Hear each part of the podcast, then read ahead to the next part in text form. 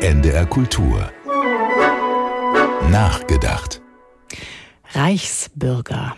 Sogenannte wollten den Umsturz in Deutschland. Das war, wissen wir seit dieser Woche, Realität. Zeit über Fantasie nachzudenken, findet Ulrich Kühn.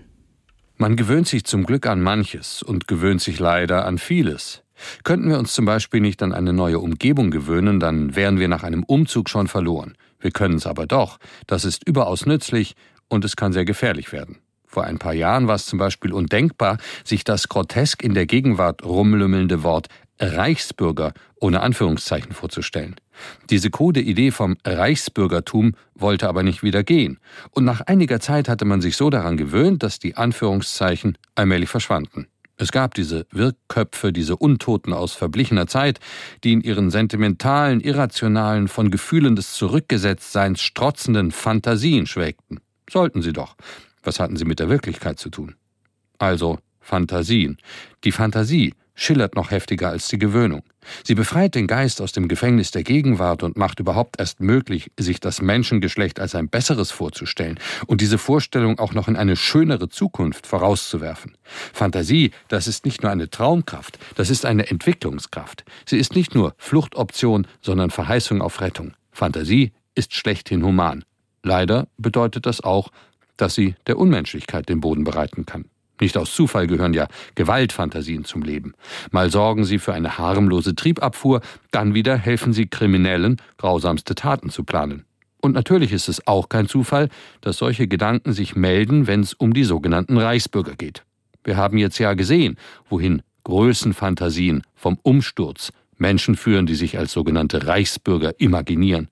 Ob Richterin oder Ex-Offizier, wo die Umsturzfantasie mit dem Fantasierenden durchgeht, wird's kriminell gefährlich. Und weil das so ist, müssen wir jetzt über Fantasie in der Politik sprechen. Wenn es politisch wird, darf man der Fantasie schon skeptisch gegenübertreten. Hallo Fantasie, Hut ab vor deinen Verdiensten, kann man zum Beispiel rufen. Ohne dich lebten wir noch immer in der Monarchie, Frauen hätten noch immer kein Wahlrecht und die Mauer stünde bis jetzt. Verneigung, Fantasie. Aber, liebe politische Fantasie, viel zu oft haben deine utopischen Blütenträume auch totalitäre Realitäten hervorgebracht. Dein blutarmes Gegenstück wiederum, also die Realpolitik, kann ein mittlerer Segen sein. Wenn Realpolitik nämlich wirklich gut ist, dann hantiert sie mit dem real Vorhandenen so realistisch fantasievoll, dass sie aus der Demokratie, diesem ollen Mängelwesen, das beste Menschliche hervorkitzelt. Der Fantasierahmen menschlicher Realpolitik ist gar nicht so klein. Nur totalitäre Utopien und Umsturzfantasien haben nichts drin verloren. Die jüngsten Umsturzfantasien reiften, weil sich Scheinriese Reichsbürger wie Zwerg-Bundesbürger vorkamen.